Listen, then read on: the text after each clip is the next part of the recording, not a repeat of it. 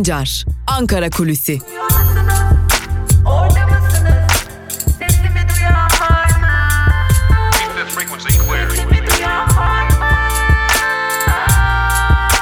Özgürüz Radyo. Özgürüz Radyo. Özgürüz Radyo'dan ve Ankara Kulisi programından haftanın son gününde merhaba sevgili dinleyiciler. Evet bir haftayı daha noktalıyoruz ve o yoğun bir haftaydı aslında. Doğu Akdeniz krizini konuştuğumuz, Türk Tabipleri Birliği'ni hedef alan Bahçeli'yi konuştuğumuz ve tabii ki salgını, koronavirüs salgınını konuştuğumuz, tarikatları konuştuğumuz, Davutoğlu ve Kılıçdaroğlu arasındaki görüşmeyi konuştuğumuz bir haftaydı ve adım adım e, bu haftanın da artık sonuna geliyoruz. Tabi ha, sonuna geldiğimiz her hafta aynı zamanda bizlere e, bir Türkiye Büyük Millet Meclisi'nin açılacağı tarihinde yaklaştığı günü getiriyor. Adım adım artık Türkiye Büyük Millet Meclisi'nin açılmasını bekliyoruz. Zira Türkiye Büyük Millet Meclisi'nin de açılmasıyla birlikte gündeminin yoğun olacağını biliyoruz.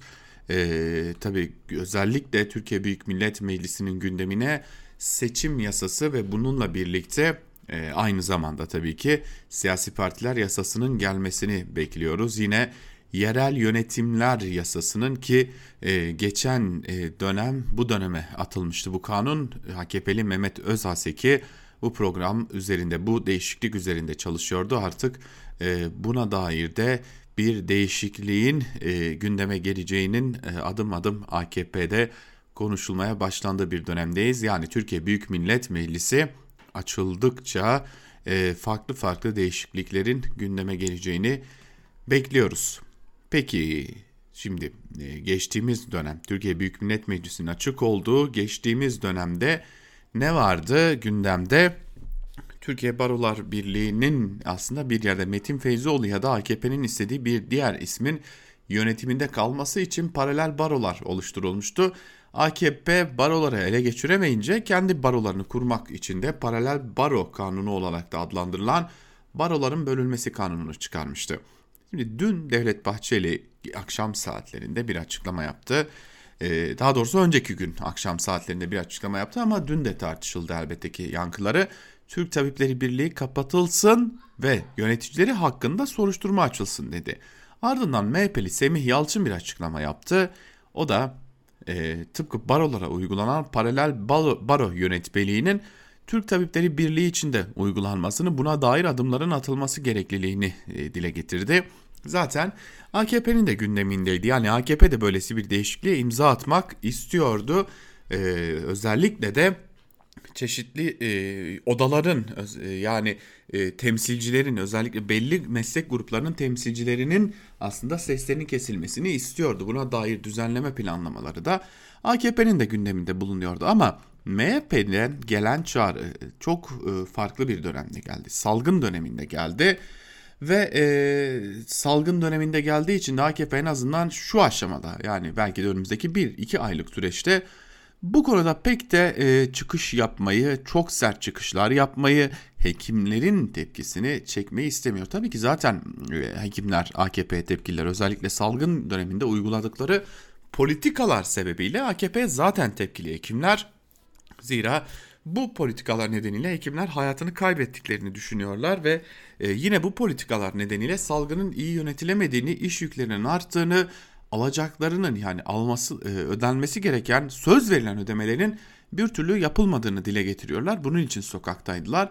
E, yani AKP hekimlerden zaten bir tepki vardı ve yine kamuoyunda da bir önemli durum vardı. Hekimlere yönelik ciddi bir e, nasıl desek e, ciddi bir e, algı var. Nedir bu algı? Büyük emek harcadıkları ki bu doğru bir algı yanlış bir algı değil. Belki algı kelimesi Türkiye'de anlamından boşaltıldı ama e, doğru bir algı hekimler sadece hekimler değil elbette sağlık sektöründe emek harcayan eczacısından hemşiresine ebesinden e, temizlik personeline hasta bakıcısına kadar herkes ciddi bir emek içerisinde koronavirüs salgını döneminde işte tüm bunu tüm bunları düşünen Adalet ve Kalkınma Partisi en azından önümüzdeki bir ya da iki aylık süreçte Türk Tabipleri Birliği'nin ya da bir bütün meslek odalarının e, yönetmeliklerinde değişiklik yapılması için hızlı adım atmak istemiyor, tepki çekmek istemiyor. İşte bu biraz da dün sessiz kalınması bundan kaynaklanıyordu. Elbette ki Türk Tabipleri Birliği'nin e, savunulması gibi bir şey AKP'de söz konusu değil ama şimdilik AKP en azından şu salgın dönemini atlatana kadar Türkiye ya da salgın dönemi hafifleyene kadar resmi rakamlarla e, Türk Tabipleri Birliği için adım atmayacak ama ardından meslek odaları için, Türk Tabipleri Birliği için, TUMOP için adımların atılabileceğini de belirtelim. Bu da önemli bir diğer konu. AKP'deki sessizlik anladığımız kadarıyla ki kulislerde konuşulduğu kadarıyla da biraz buradan kaynaklanıyor ama bu sessizliğin çok da uzun sürmeyeceğini de belirtmiş olalım. Şimdi hekimleri konuştuk, hekimlerin durumunu konuştuk. AKP'nin salgın döneminde hekimlerle ilgili ya da meslek odalarıyla ilgili yapmak istediği bu değişikliğin çekince yarattığını belirtti, e, belirttik. Şimdi avukatlarla ilgili salgın döneminde elbette ki bir değişiklik yapıldı ama doğrudan salgınla mücadele eden insanların hedef alınması en azından şimdilik AKP'de bir e, biraz bekleyelim havası oluşturmuş durumda. Yoksa AKP'nin de bu konuda niyetinin olduğunu biliyoruz. Şimdi bir de önemli bir diğer konu da eğitimciler. Eğitimciler koronavirüs kıskacında. E, gerek özel okullar gerekse de devlet okullarında eğitimciler ciddi bir şekilde salgın hastalıklara bu salgın hastalığa yakalanmaya devam ediliyor ediyorlar. Covid-19'a yakalanmaya devam ediyorlar. Hatta öyle ki kimi özel okullar velilere listeler gönderiyor. Hangi e, çalışanın, hangi eğitimcinin e, hastalığa yakalandığını, son durumlarını, iyileşip iyileşmediklerini, takip süreçlerinin ne olduğunu, son testlerin ne olduğunu belirten listeler bile gönderdikleri belirtiliyor. E, devlet okullarında da öğretmenler, okul müdürleri, müdürleri hastalığa yakalanıyor hatta hayatını kaybedenlerin olduğunu biliyoruz. Ee, yani eğitimciler de bir bütün 21 Eylül yaklaştıkça ki artık geliyor yani 21 Eylül pazartesi gününe denk geliyor ve pazartesi günü yüz yüze eğitim başlayacak. İşte bu ortamda sağlık emekçilerinin ardından eğitim emekçileri de ki kıymetli e, eğitim emekçilerinin de e, salgın hastalıkta Covid-19'la mücadele halinde olduğunu, e, kimi yerlerde hayatlarını kaybettiklerini, kimi yerlerde de buna ek olarak tabii ki takip altında olduklarını, karantinada olduklarını, tedavi süreçlerinde olduklarını da e, biliyoruz. Bu da önemli bir diğer husus ve e, tabii ki veliler de bu konuda endişeliler. Özellikle özel okullar bu velilerin endişelerini giderebilmek için çünkü e, özel okullar okuldan önce bir ticarethane ve bu ticarethaneler e, müşterilerini diyelim çünkü buraya gönderilen çocuklara e, okullar e, ne kadar öğrenci olarak bakıyorsa onun 10 katı da müşteri gözüyle bakıyorlar özellikle velilerine. E, işte bu müşterilerinin e, güvenlerini kazanabilmek için de listeler oluşturuyorlar. Son durumu sık sık velilerle paylaşıp son durum bu e, rahat olun gibi paylaşımlar yapıyorlar ama o listelerden bazıları benim de elime geçti. E, kimi okullarda Türkiye'nin köklü özel okullarında kolejlerinde salgın salgın ciddi boyutlara ulaşmış durumda. Yani çok sayıda eğitim emekçisi hastalığa yakalanmış durumda. Kimisi atlatmış, kimisi hala karantinada, kimisinin hastanede tedavileri sürüyor. Bu nedenle de eğitimciler de veliler de şu soruyu soruyorlar. Şimdi zamanı mı? Ya da eğer bir de okullar açılırsa nelerle karşılaşacağız sorusunu soruyorlar. Tabii eğitimciler buna ek olarak eğitim öğretim dönemi başladıktan sonra ne yapacağımıza dair tam anlamıyla bir yol haritası da Milli Eğitim Bakanlığı tarafından önlerine konulmadığı için ne yapacaklarını da bilmediklerini belirtiyorlar. İşte pazartesi günü geliyor. Eğitim öğretimde kısmi de olsa yüz yüze eğitim başlayacak ve bunun da sonuçlarıyla yeniden karşılaşacağız gibi görünüyor. Diyelim haftanın son Ankara Kulisi programını noktalayalım. İlerleyen saatlerde ise haber bültenleriyle sizlerle birlikte olmayı sürdüreceğiz. Özgürüz Radyo'dan ayrılmayın. Hoşçakalın.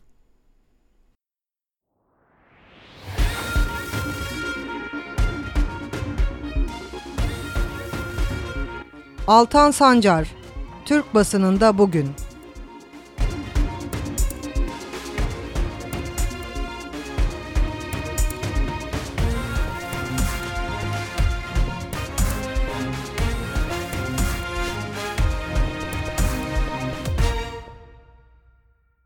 Türkiye basınında bugün programından bu haftadan son kez günaydın sevgili dinleyiciler. Evet haftanın son Türkiye basınında bugün programıyla sizlerleyiz. Ancak hatırlatalım bugün Özgürüz Radyo'da tabii ki yine dolu dolu içerikler olacak.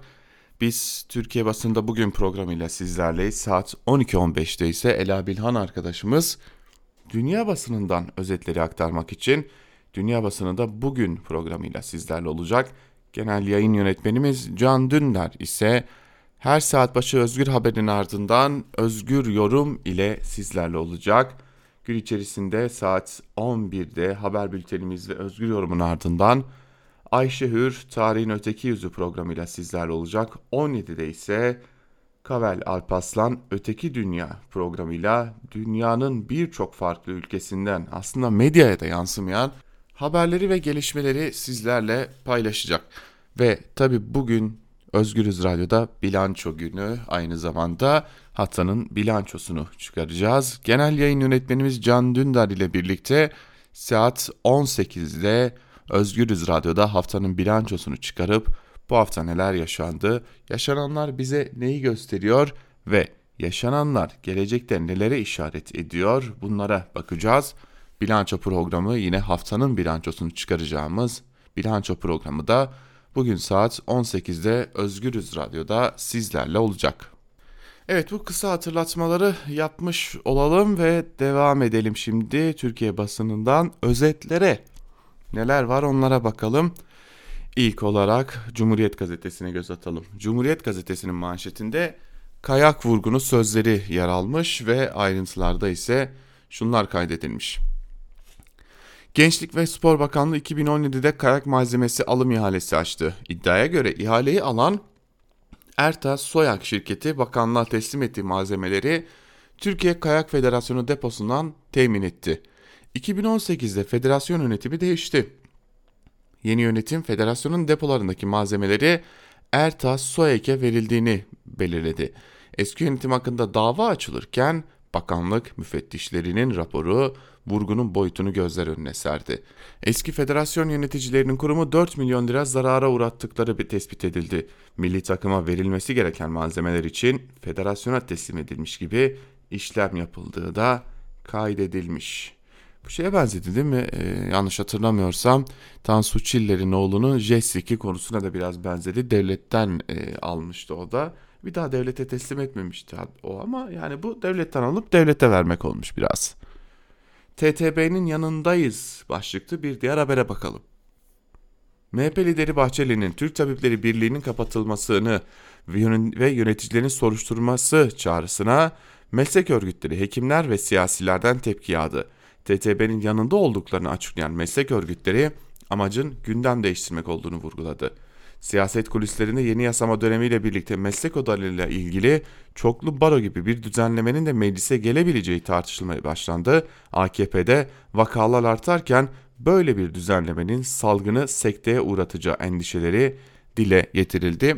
Biz de bu konuyu bugün Ankara kulisinde ayrıntılarıyla işlemiştik. AKP getirelim ama şimdi değil mantığıyla hareket ediyor diye aktarmıştık.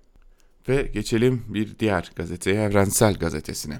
Evrensel Gazetesi'nin manşetinde sözümüzün arkasında yaşamın yanındayız sözleri yer alıyor ve şunlar kaydediliyor.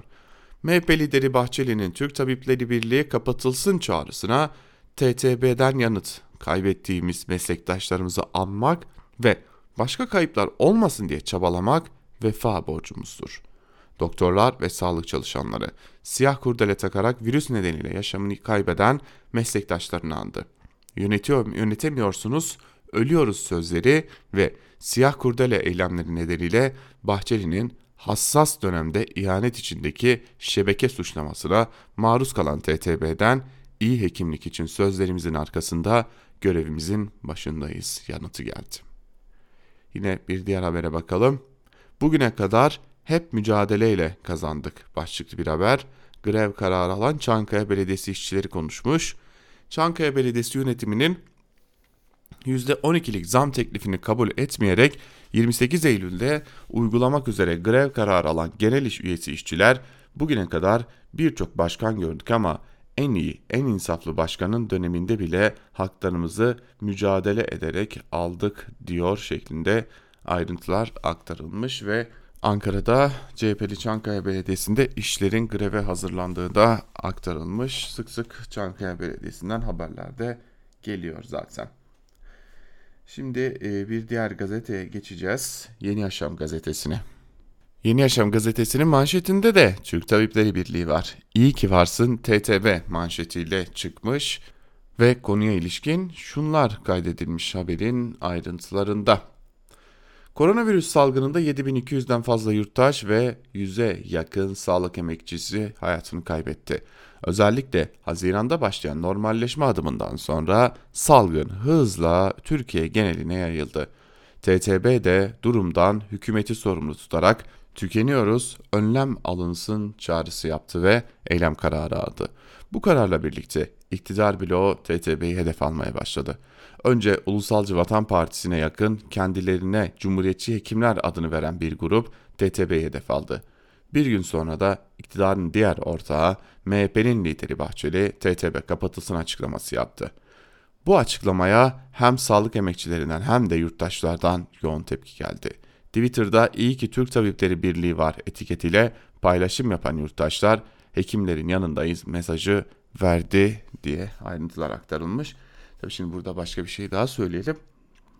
Ee, hani Agit'in bir lafı vardır ya azgın azınlık diye. Sanırım Türk Tabipleri Birliği de o e, kendilerini hedef alan özellikle doktor kesiminden bir gruba herhalde öyle bakıyorlardı. Çünkü e, Türk Tabipleri Birliği üyesi hakimlerin %90'ından fazlası öyle e, TTB'ye el uzatılmasına pek de izin vermez gibi görünüyor. JITEM'e ödeme başlıklı bir diğer habere de göz atalım. Mardin Kızıltepe'de 1992-96 arasında gözaltında 22 sivilin öldürülerek cenazelerinin kaybedilmesi ve köy boşaltmaları üzerine açılan ve geçen sene zaman aşımından üstü kapatılan davada bir skandal daha ortaya çıktı. 4 asker ile 5 korucunun yargılandığı davanın sona ermesinden sonra korucuların avukatlık ücretinin Mardin Valiliği tarafından ödendiği belirlendi. Korucuların avukatlık ücretlerinin valilik tarafından ödenmesine dayanak ise 11 Ekim 2018'de yayınlanan 182 sayılı Cumhurbaşkanlığı kararıyla yürürlüğe giren güvenlik korucuları yönetmeliği gerekçe gösterildi. Davanın müşteki avukatlarından Erdal Kuzu, devletin bu cinayetleri işleyenleri sahiplendiği ortaya çıkmıştır. Bu bir hukuk devleti için skandaldır diye e, de aktarmış.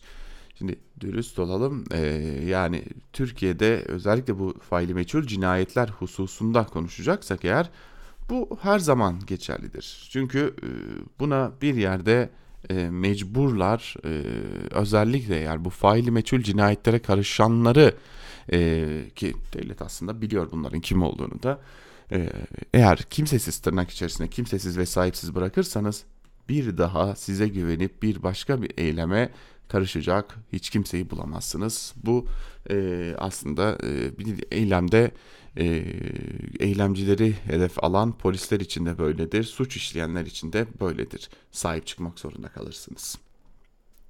Bir gün gazetesiyle başlayalım. Bir gün gazetesinin koca bir manşeti var. Saygıyla, minnetle diye sağlık emekçileri ülkenin onurudur denilmiş ve yitirdiğimiz sağlık emekçilerinin fotoğrafları sayfanın neredeyse tamamında yer alıyor. Varsın hükümet ve küçük ortağı saldırıp dursun. TTB ve bütün sağlık emekçileri koronavirüse karşı verilen mücadelenin gerçek kahramanlarıdır şeklinde bir e, haber var. Biz hekimiz, biz Türk Tabipleri Birliği'yiz.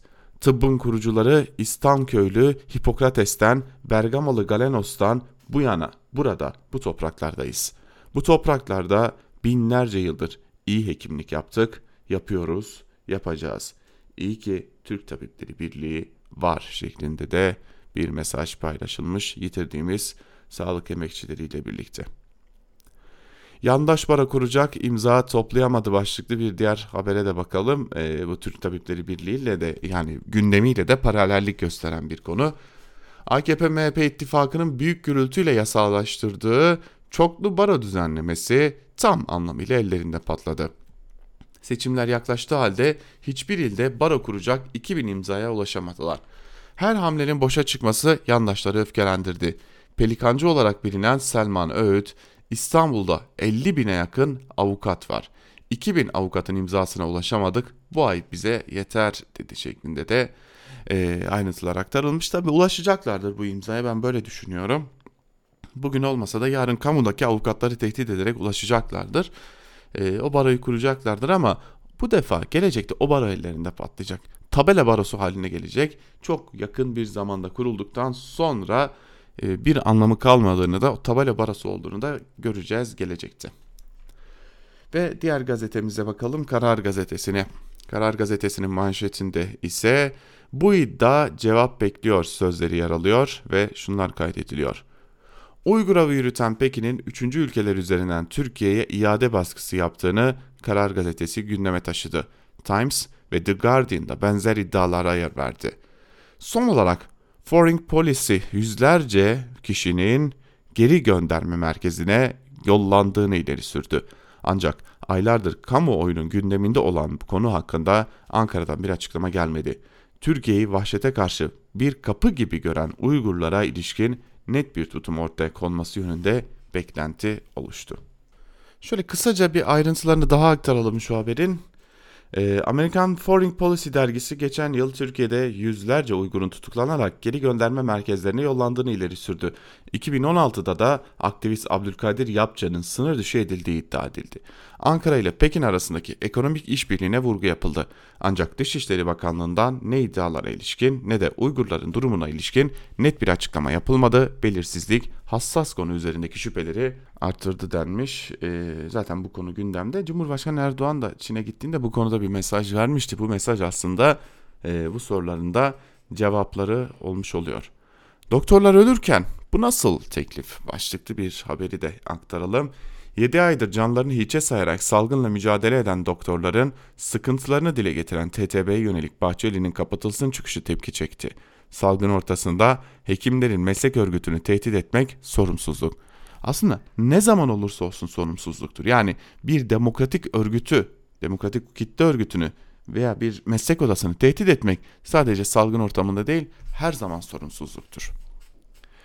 Dikkat çeken bir habere bakmak istiyorum. Başka bir dünyaya uyandı başlıklı bir haber. Neden herkes maske takıyor? Türkiye salgında yeni pikle mücadele ederken filmleri aratmayan hikaye. Covid'de ilk yakalanan hastalardan biri olan Oğuz Peker, yoğun bakımda 130 gün kaldıktan sonra taburcu oldu. Hemodiyaliz, immunplazma ve fizik tedavi gören 73 yaşındaki adamın hastaneden çıkarken sarf ettiği sözler ise şaşkınlık yarattı. Peker, trafik kazası mı geçirdim?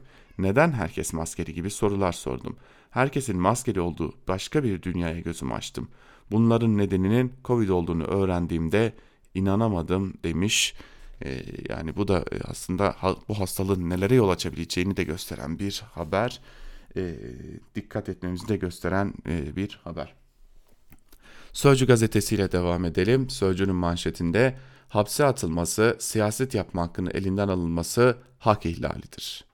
Anayasa Mahkemesi Enis Berberoğlu'nu haklı buldu. Seçilme ve siyasi faaliyette bulunma hakkı ile kişi hürriyetini hakkının ihlal edildiğine karar verdi. Yüksek Mahkeme dün MİT davasında 5 yıl 10 ay hapis cezası verilen ve milletvekilliği düşürülen CHP'li Enis Berberoğlu'nun bireysel başvurusunu görüştü. AYM Genel Kurulu oy birliğiyle ihlal yönünde karar verdi. Genel Kurul, anayasal güvence altındaki seçilme ve siyasi faaliyet yapma hakkı ile kişi hürriyeti ve güvenliği hakkının ihlal edildiğini hükmetti. Berberoğlu yeniden yargılanacak ancak vekilliğinin düşürülmesi süreci etkilenmeyecek çünkü o karar geriye gitmiyor. O zaman burada akıllara tek bir soru geliyor. Meclis neden böyle alelacele bir karar aldı ve e, bu şekilde de e, Enis Berberoğlu'nun da Leyla Güven'in de Musa Farisoğulları'nın da vekilliğini düşürmüş oldu. Devam edelim. Gazete manşetlerini aktarmayı sürdürelim. Hürriyet gazetesine bakalım şimdi de. Hürriyet gazetesinin manşetinde virüs firarda sözleri yer alıyor. Van'da karantinada olması gerekirken sokakta yakalanan İP götürüldüğü yurttan da kaçtı. Tekrar yakalanan İP'nin kaldığı yurdun kapısına polis nöbet tutmaya başladı. Van Geveş'te yaşayan İP'nin ailesinde koronavirüs tespit edildi. Doktorlar İP'den evinde karantinaya girmesini istedi. Ama o doktorları dinlemeyip dışarı çıktı. Polis İP'yi Tuşba'daki Süleyman Şah öğrenci yurduna yerleştirdi. Yurtta önceki gece elektriklerin kesilmesini fırsat bilen İP yine firar etti. Polis İP'yi yeni evinde yakaladı. Özel kıyafetli sağlık ekiplerince ambulansta evinden alınan İP yeniden yurda getirildi. Hem para cezası kesildi hem de hakkında yasal işlem yapıldı. Yani kalacağınız 14 gün yani bu, bu kadar da olmaz dedirten bir şey. Yani bazen evet hep diyoruz ya vatandaşı yurttaşı suçluyorlar falan ama bazen de gerçekten suçlanması gerekiyor yurttaşın. İşte bu haberlerde. Silahla yaralamadan tutuklandı başlıklı bir diğer habere de göz atalım. Tuzla'da 67 yaşındaki yan komşusunu tartaklayan şarkıcı Halil Sezai dün adliye çıkarıldı. Saldırıda odun da kullanan sanatçı silahla yaralama suçundan tutuklanarak cezaevine konuldu. Halil Sezai'nin avukatı görüntülerden diğer şahsın uyguladığı şiddet kesilmiş dedi şeklinde de bir haber var. Ee, ve geçelim Milliyet gazetesine. Milliyet'in manşetinde ise umut aşısı sözleri yer alıyor. Koronavirüse mücadelede en ön cephede yer alan ve onlarca kayıp veren sağlık çalışanları aşı testlerinin de ilk denekleri olacaklar. Şimdi burada bir şey diyeceğim ama önce bir haberi aktarmış olalım.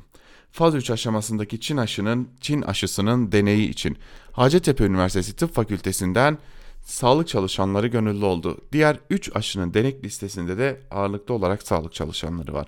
Cerrahpaşa'daki deneyler için ihtiyacın iki misli başvuru geldi. Aşılar daha önce koronavirüs bulaşmış sağlık gönüllerinde uygulanacak. Cerrahpaşa Tıp Fakültesinden Profesör Doktor Fehmi Tabak aşı çalışmasında yaş ve belli kriterlerin olacağını söyledi. Alman, ABD ve Çin menşeli 4 aşının deneylerinin yapılacağını belirtti. Profesör Doktor Tabak, Ekim'in ilk haftasında gönüllüler belirlenen merkezlere davet edilecek dedi. Aşıdan 2 hafta 1 ay sonra ikinci aşı yapılacakmış. Evet bu hekimlerle ilgili bir haber. Bu hekimleri işte bu insanları yani bu sağlık çalışanlarını Devlet Bahçeli hedef alıyor. Bu da aklımızın bir köşesinde dursun. Ağustos'ta tükendiler başlıklı bir diğer habere de bakalım. Salgınla mücadelede en kritik role sahip klinik mikrobiyoloji uzmanlarıyla yapılan anketlere göre doktorların %43'ü çalıştıkları kurumda COVID-19'a yakalandı. Doktorlar özellikle Ağustos ayında hastalar için yatak ve yoğun bakım sıkıntısı yaşamaya başladıklarını da dile getirmiş. Yine söylüyorum bu doktorlar, bu hekimler, bu sağlık çalışanları işte hedefte yani bunlara bu haberlere bakıp da bu insanları hedefe koymak da büyük ihtimalle benim için en azından utanılması gereken bir şeydir. Sabah gazetesine geçelim. Sabahın manşetinde ise haydutla boyun eğmeyeceğimizi anladılar sözleri yer alıyor ve şunlar kaydediliyor.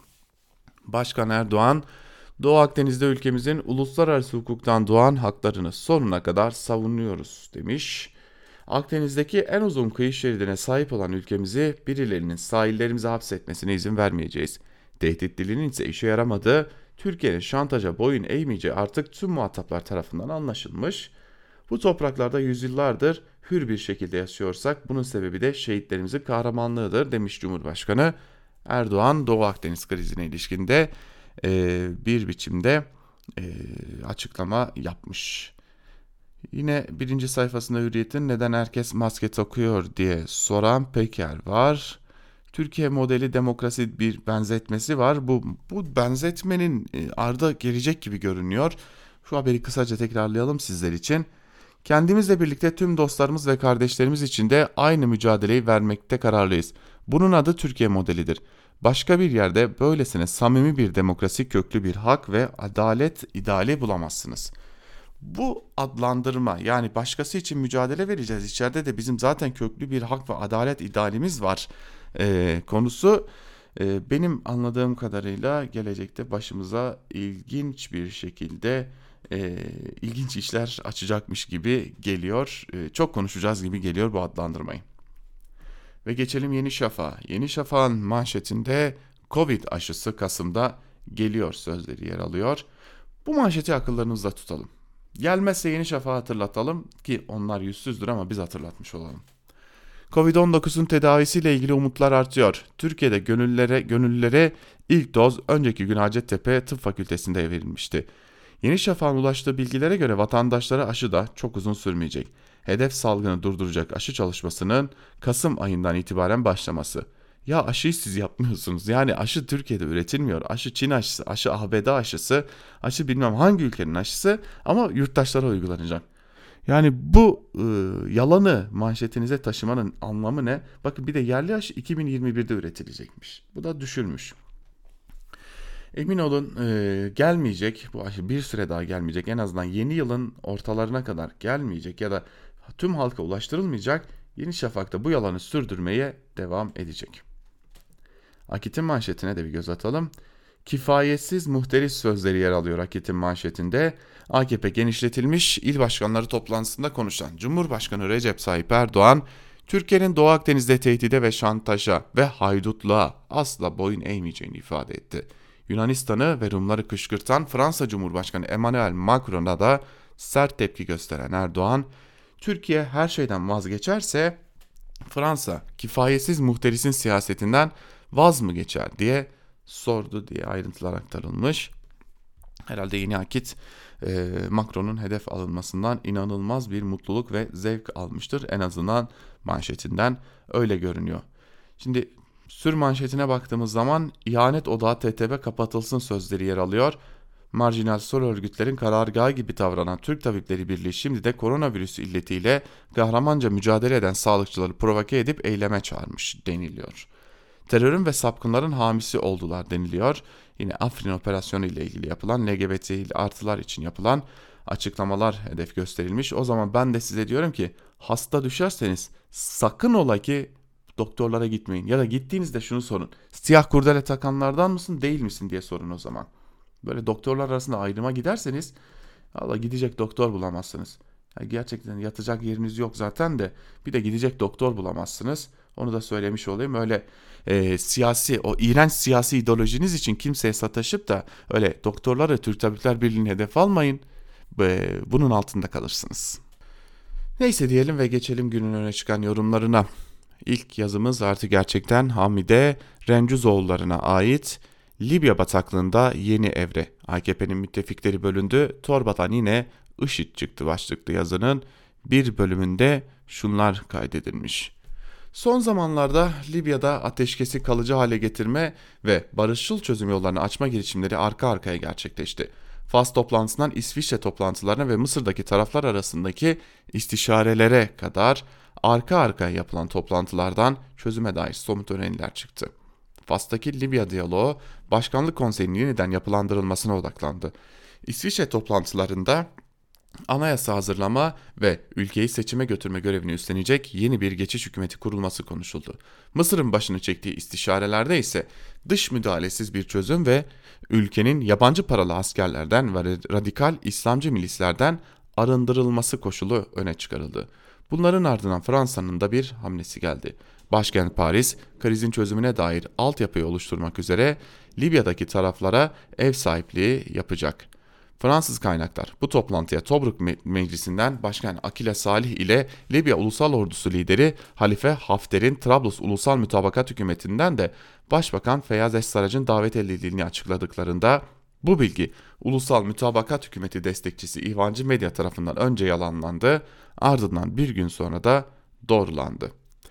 İçişleri Bakanı Fethi Başa 3 düellodan sonra ulusal mütabakat hükümetinin geleceğini tek başına belirlemeye ve bu yönde radikal kararlar almaya başladı.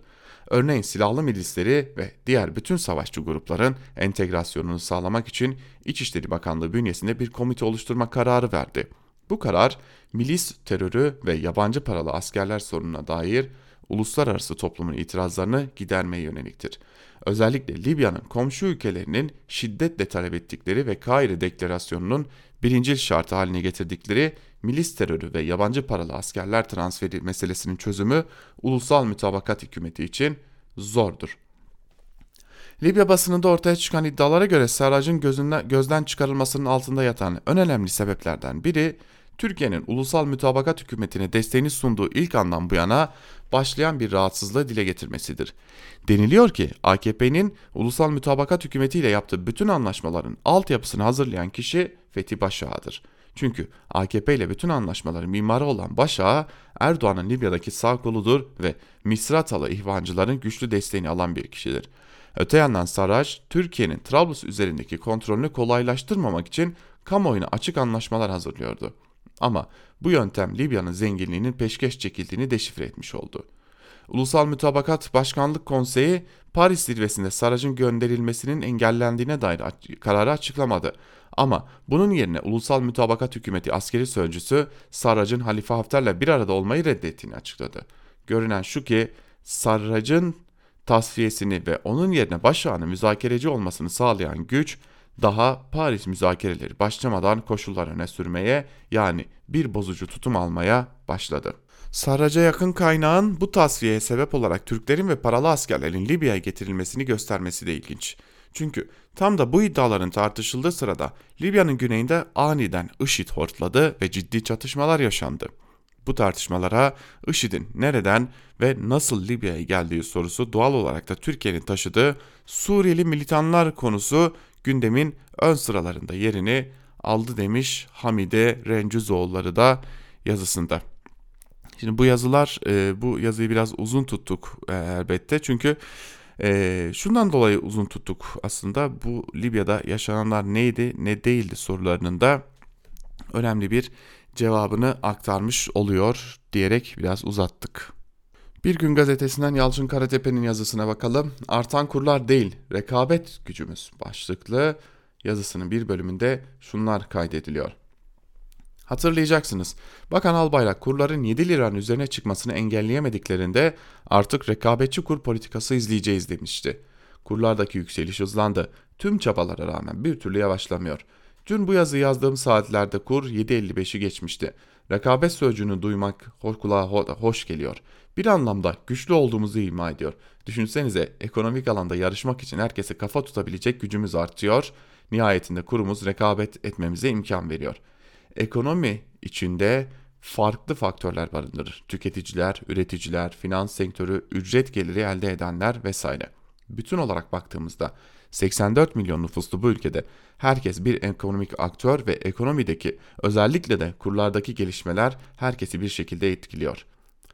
Bankada ya da yastık altında dövizi olanlar memnun oluyorlardır. Çünkü servetleri artıyor. Ama 84 milyonluk ülkede kaç kişinin kendisini zengin hissettirecek miktarda dövizi var?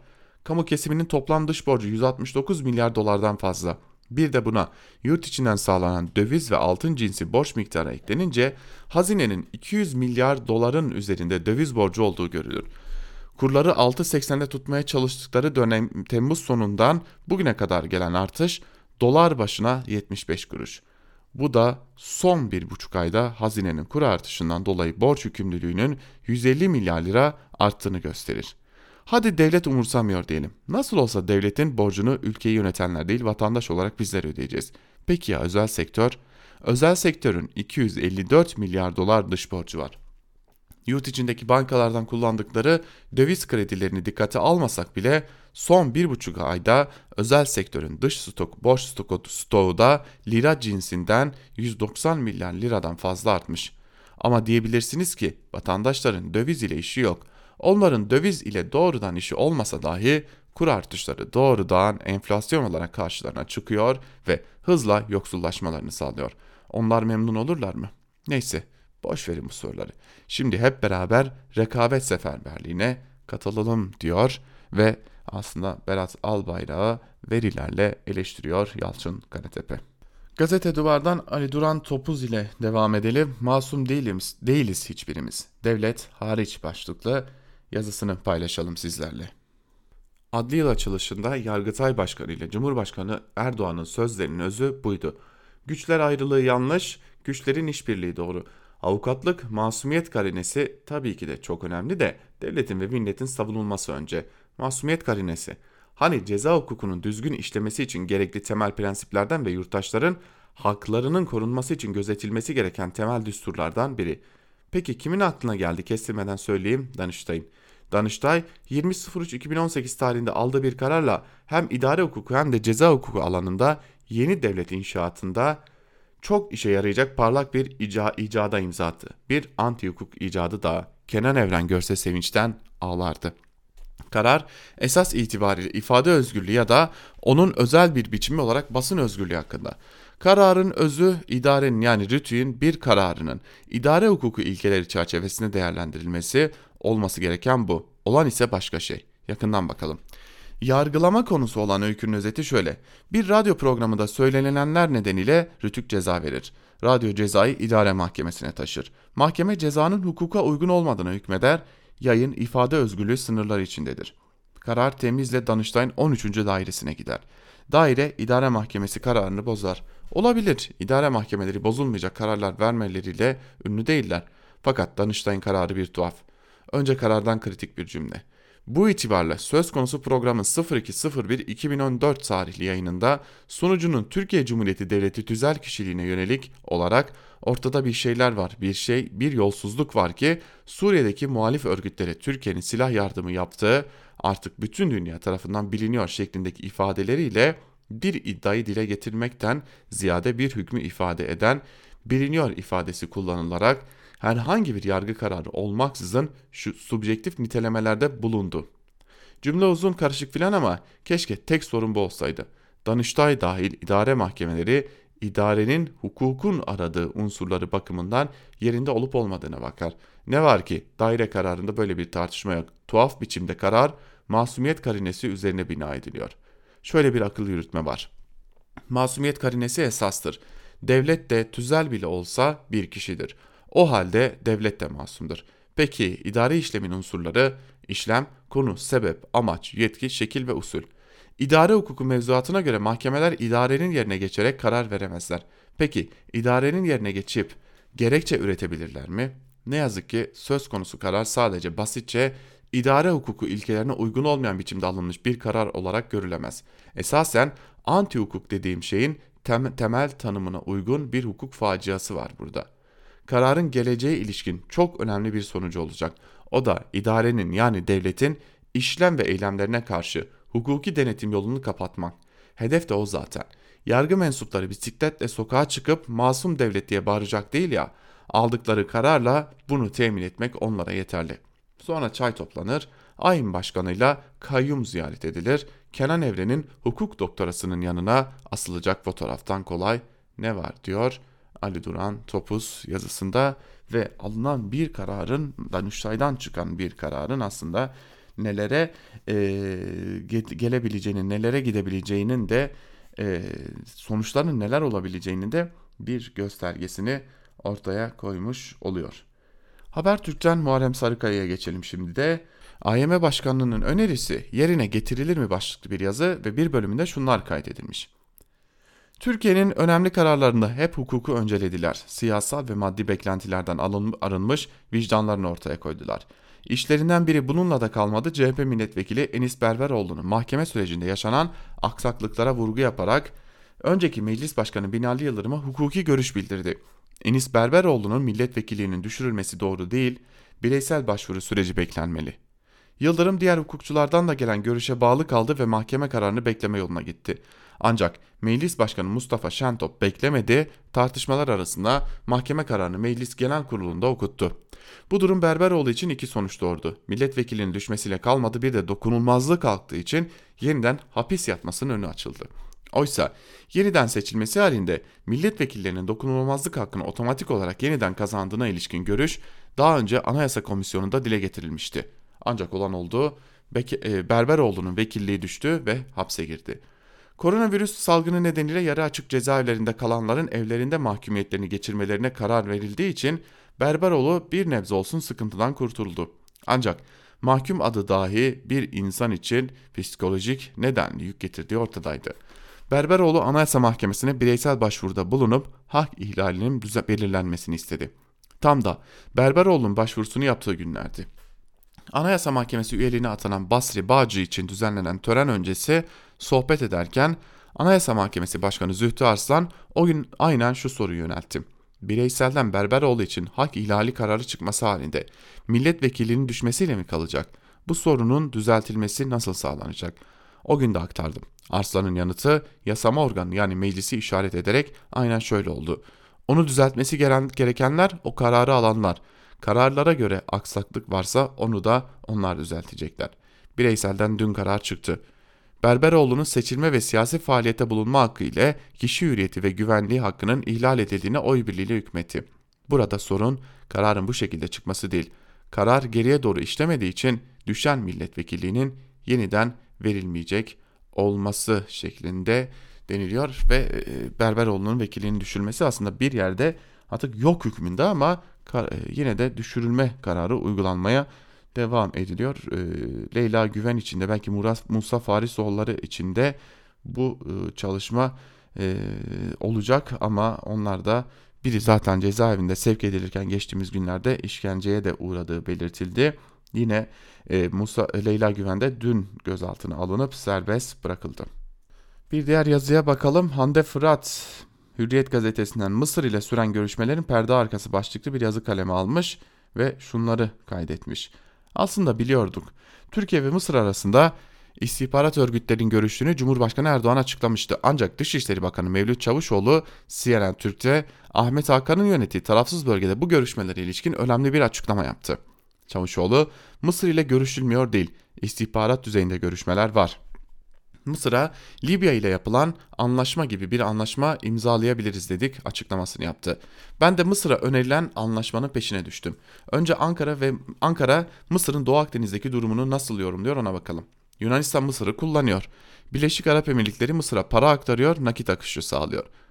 Bu durumun farkında olan Ankara, Mısır ile bir süre önce başlattığı arka kapı diplomasisini sürdürüyor. Kaynakların teklifi şöyle özetlediler. Teklif edilen anlaşma Mısır'a 3 Kıbrıs adası büyüklüğünde bir alan yaratıyor. Yani deniz yetki alanları konusunda bizimle anlaşırsan 3 Kıbrıs adası büyüklüğünde bir alanı ekonomine katarsın denildi. Açıkça şekilde Mısır'ın çıkarı Türkiye ile hareket etmektedir, etmektir mesajı verildi. Birleşik Arap Emirlikleri'nin parasıyla bu görüşmeleri ve anlaşmayı engellemeye çalışmasına rağmen Mısır ve Türkiye arasındaki arka kapı diplomasisi işliyor demiş Hande Fırat'ta ve darbeci Sisi'den, e, darbeci Sisi söyleminden nereye geldiğimizi de, nere noktaya doğru ilerlediğimizi de görmüş oluyoruz. Ki bana kalırsa hani bir yurttaş olarak söylüyorum Mısır'la da konuşulması gerekir. Her ülkeyle de her türlü diyaloğun kurulması gerekir. Bunun başkaca bir yolu da yoktur. Ee, ancak doğru olan da budur diyelim ve bu haftalık Türkiye basınında bugün programımızı noktalamış olalım sevgili dinleyiciler. Hafta başında pazartesi günü Türkiye basınında bugün programıyla tekrar görüşebilmek umuduyla Özgürüz Radyo'dan ayrılmayın. Hoşçakalın.